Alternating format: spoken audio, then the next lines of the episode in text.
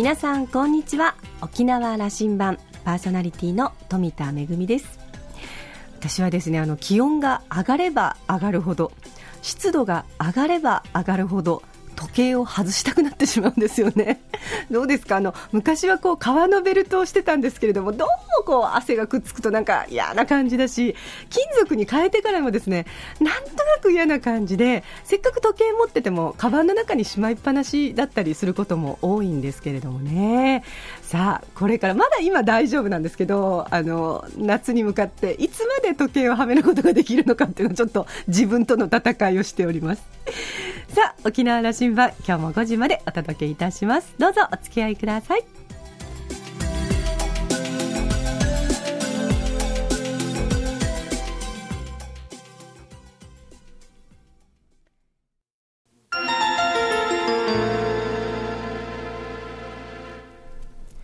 那覇空港のどこかにあると噂のコーラルラウンジ。今週は首都圏で109店舗を展開する大手スーパーマーケットサミットの代表取締役社長田尻はさんとラウンジ常連客で沖縄大学地域研究所特別研究員の島田克也さんとのおしゃべりです田尻さんは1956年生まれ日本大学芸術学部を卒業後サミットストア現在のサミットに入社されました2001年取締役に就任2007年に代表取締役社長に就任しました。沖縄との関わりを強くするのは2000年の G8 沖縄サミット開催の際に田尻さんの発案で各店舗でサミットにちなんで沖縄フェアを開催。その後も毎年開催しています。また学生インターンシップの受け入れなどで沖縄との関係を深めていきます。創業50年を超すサミットはスーパー業界においては常に一歩先の取り組みで注目を集める存在。経営者の田尻さんも今年日経新聞の人気コラム私の課長時代への執筆をするなど企業経営者として評判の高い存在です。それでは島田さんとのおしゃべりを聞いてみましょう。どうぞ。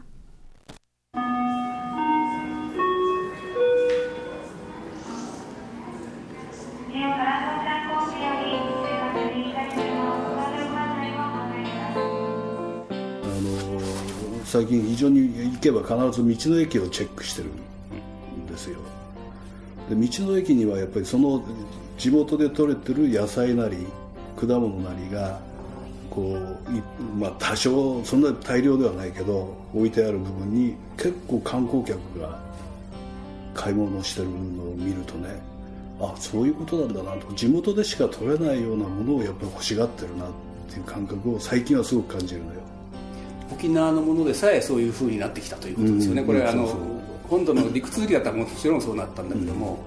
うん、あのお土産品というふうな状況だった沖縄が変わってきてる、うん、だお土産品はもう求めてないってことですよね。あのその G8 サミットの2000年の頃からするとなんか沖縄つまんなくなってきたんじゃないかおい島だとおっしゃったじゃないですか。そうそう。ちょっとそこは、今の話につながると思うんですが、そうそう。ちょっとねあの沖縄の方々はどういうふうに感じてるのかわからないですけどのんびりできなくなったっていうかな。沖縄に行ってのんびりしようよという思いがあるのがどうもね沖縄行くとせわしなく感じる。分かった。田尻さん10年前から来られると、うん、いつも栄町でしたよね。そうそうそう。栄町でさえのんびりできなくなったんじゃないかとこうおっしゃりたいわけでしょ。そうそうそうあそこにも観光客がどっと押し寄せていて、あのある意味穴場的な感覚をあの当時から思ってたんだ、ね、さんとお会いするのはそこででした、ね、境町でしかお会いしなかったよね、でそれがもういつも行くような店がもう観光客に占領されちゃっているっていうことの自分だけのスポットがなくなりつつあるっていうのがちょっと寂しくなってるのかもしれないのとね。あのやっぱりあのそそれで潤ってるっていう部分が当然かなりあるんだと思うのであのそこで具体的には生活してないのでそんなことは私も否定するさあのできる義理ではないっていうかね柄ではないけどちょっとね良さが消えつつでもやっぱ警鐘を鳴らしてほしいんでね、薄まってるんじゃないかという意味なんですそうそうそう。それとねあのこの2000年にあのサミットでフェアを始めた時のきっかけが沖縄の料理を食べて健康になろうよっていうテーマで私はスタートしたんですね。あの物産品を販売するということではなくて沖縄の料理の良さを東京に伝えたいと、しかもまだまだ当時そんなに沖縄の食材が手に入らなかったので東京にある食材で沖縄料理をあの知らしめようと いうことで家庭料理フェアというタイトルで入っていった。でしたよね。あの僕らの記憶ではね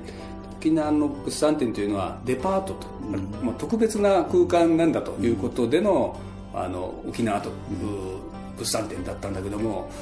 スーパーサミット田尻さんのところは、うん、その日用品のスーパーマーケットの中で沖縄フェアをやったと。これがあのまあ画期的だったんです。沖縄から見るとね、そこですよね。日常の中に沖縄をと。だからあの沖縄の言葉で言うと「ぬち薬」とかね。あの食べるのは薬だということであったりあのお母さんの手の油ティーアンティーアンダーティーランダーどっちがね、うん、あのであの家庭の料理をあのみんなで囲って食べるんだっていう感覚をすごく私は東京で紹介していたのに最近はあのあの寿命もねあの長野県に抜かれて5位とか6位に落ちてるしあの肥満の人も随分沖縄で増えてきてるしなんかその辺のあのいいなと思ってたその文化がなんかアメリカナイズされつつあるのかなって感じがしてさ。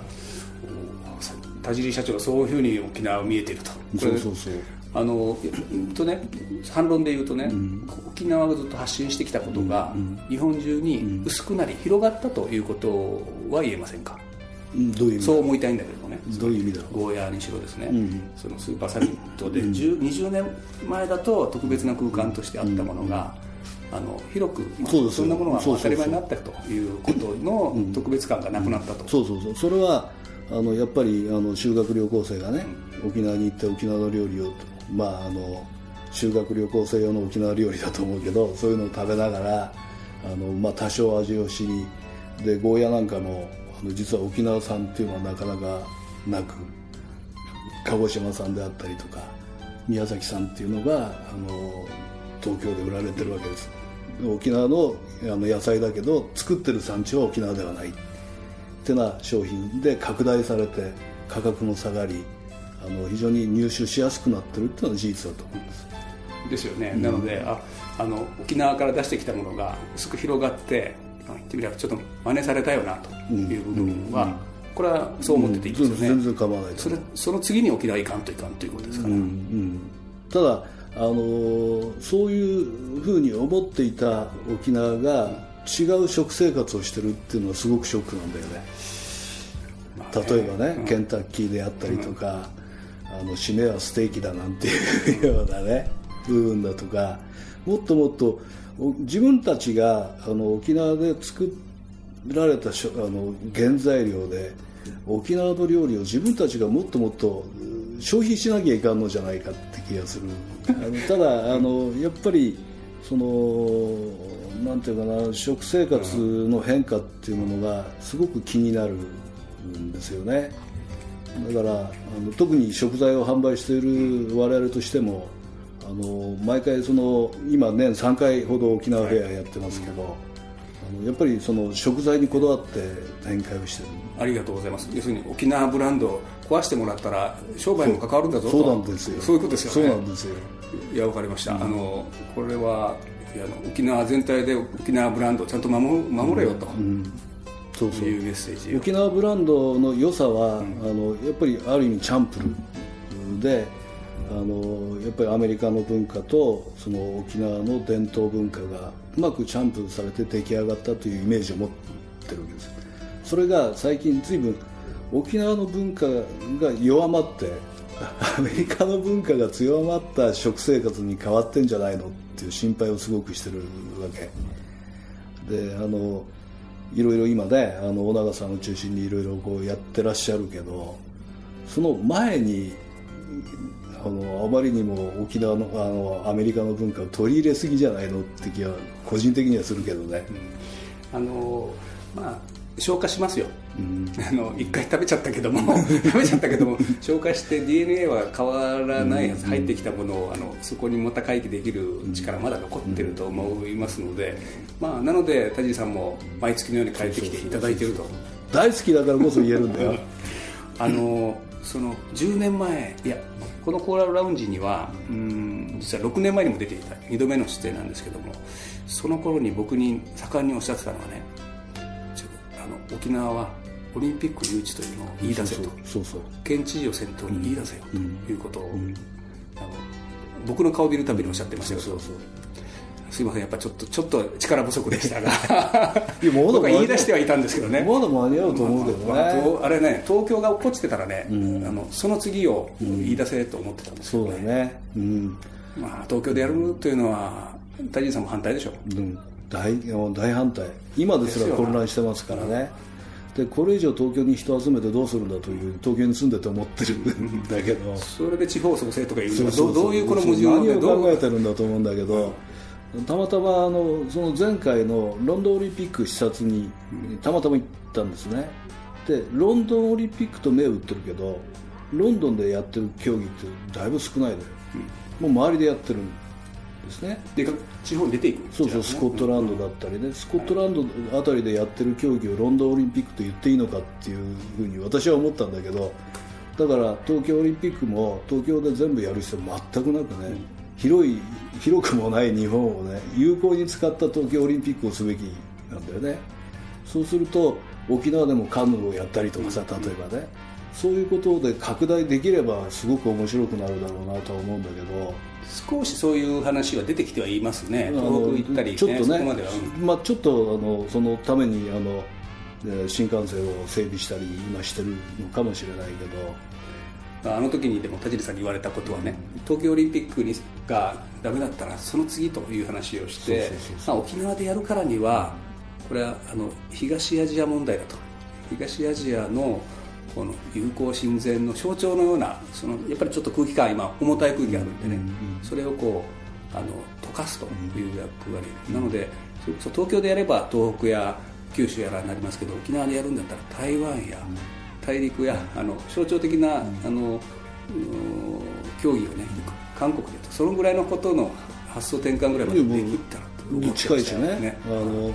距離的にもさ、あの東京に来るよりそっち行った方が全然近いわけだから、日本国のそのなんとか懐の深さをそこで示すという話、とてもいいと思うんだけどね。残念だったよね、で次の仕掛けのまた話をしてほしいんですがね、あの何をまたテーマにしようかなとであの飛行機の時間も近づいてきましたんでじゃあ5月の24日にはい。また沖縄に来ていただくんですよ、はい。これ県庁から依頼が来てますでしょ、ねいただいてます。はい。あの休まないで来てくださいよ。ね。あの日曜日だね。日曜日。で講演をなさってその時に講演はどんな話なさいます？いやね。今県が与えたテーマはね、県産品販路拡大推進シンポジウムって言ってるんですけど、まあ当然県が考えるからこうなると思うんだけど、県産品販路拡大を本当にしようと思ってるのかっていうのは、とても疑問ではあるんですね。個人的には本ね気かよって言いたいわけですかそうそうそう、はいその辺の本気度を逆に言えば示してくれよと。あの、まあ、先ほども言いましたけど年に数回沖縄フェアをやってる中でやっぱり集まらない商品が。物足りないっていうことですか？物語が110店舗しかない企業でありながら沖縄フェアをやろうぞって言った時に商品の確保が非常に難しい。で事前にバイヤーたちも連れてってる。今度5月の初旬もバイヤー十数名あの沖縄に連れて行ってそこで商談をしながら商品を集めてくるのをやってるんですけどそこではまあうまくまとまるんだけど実際やるぞってじゃあやるよって言った時に予定した量が入ってこないっていうことが多々あるので本当に販路拡大できんのかよと。もっと目の前の部分を処理してくれればその全体的な販路拡大ってことにもつながっていくだろうけども。なんかこう本当に作る気あるのっていう感じをねちょっとしてるんだよね。あのじゃあその日のシンポジウムは、沖縄その販路拡大本気本気度を通す。そうそうそうこういう副題にしておきましょうかね。そういうね。うん。あので、えー経営者は、あの竜坊の糸数さんや、あの物産公社や物産企業連合皆さん集ってもらいますんで、あのちょっと熱い議論熱くなくてもいいか。本気の議論にしたいと思っていて、うん。そうだね。そうだよね。せっかくだからね。そうしましょうね。あの県庁のシナリオに乗らないということが、コーディネーターは島田の役割ですから。素晴らしい。あのその時また来てください。ぜひ皆さんもね聞きに来てくれると嬉しいラですね。ジオ聞いてる方にもそこでまた議論に参加してもらおうと思ってますので今日はまた東京にお帰りですがあの気をつけて。はい。ありがとうございました。ぜひよろしくお願いしますお話の中にはちょっぴり辛辣な意見も ありましたけれども、そのワードのすべてはですね、まあ、沖縄好きだから、だからこその、あの、言葉だというふうに受け止めたいなと思いますけれども、え5月の24日日曜日、え田尻社長やリューボの糸数社長パネラーに経済フォーラム開催されます。今日の続き、ぜひ聞きに来てください。詳しくは、え島田さんの Facebook に載ってるそうですので、ぜひ沖縄羅針盤のホームページからチェックしてみてください。今週のコーラルラウンジはサミットの代表取締役社長田尻はじめさんとラウンジ常連客島田克也さんとのおしゃべりでした。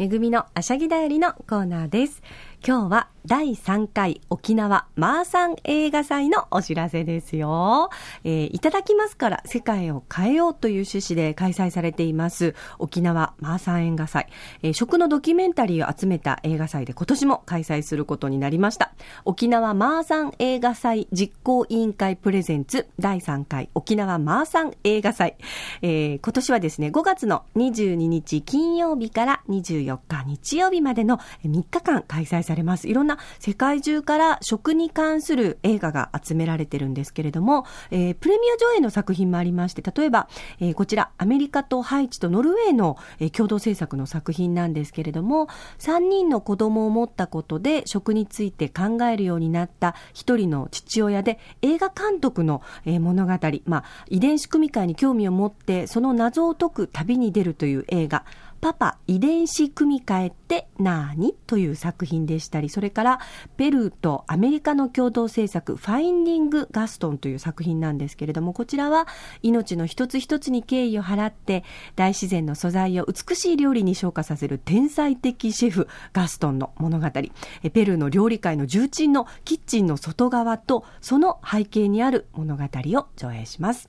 それから、あ、フィルムアバウトコーヒー。こちらもプレミア上映となります。えーアメリカの作品で、えー3年間にわたってホンジュラスや、えールワンダなどのコーヒー産地と世界のコーヒーカルチャーを牽引する都市をフィルムに収めたドキュメンタリーですとか、それから、あの、日本国内のね、作品もありまして、例えば、えー100年ご飯という映画作品は、えーまあ、無化学の合成農薬、それから無化学肥料の野菜作りを、えー推進している大分県、えーまあ、あの、ここのマーケットの現状とか消費者についてどうなのか農家の方にえお話も伺ってということで、100年ご飯という作品もあります。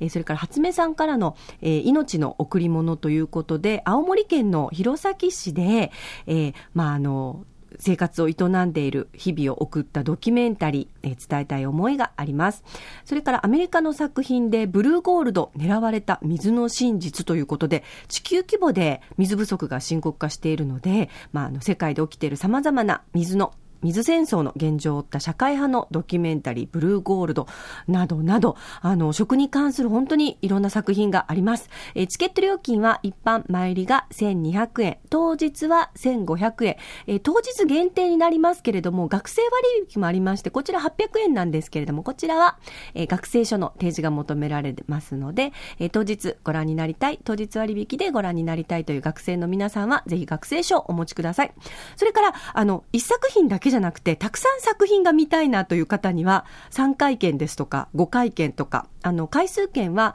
え桜坂劇場と浮島ガーデンにて取り扱いをしておりまして、すでに参り券は、え発売開始されておりますので、ぜひお買い求めください。美味しい映画がたくさん集まっています。第3回沖縄マーサン映画祭。今年の開催は5月22日金曜日から24日日曜日の開催です。詳しくはどうぞ桜坂劇場までお問い合わせください。めぐみのあしゃぎだよりのコーナーでした。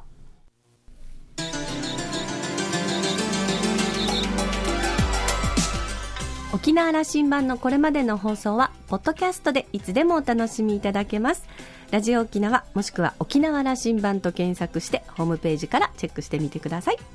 それから私、富田やコーラルラウンジ常連の島田さんのブログやフェイスブックでも情報発信中ですので、お時間のある時にぜひこちらもご覧ください。沖縄羅針盤、今週も最後までお付き合いいただきましてありがとうございました。そろそろお別れのお時間です。パーソナリティは富田恵でした。それではまた来週。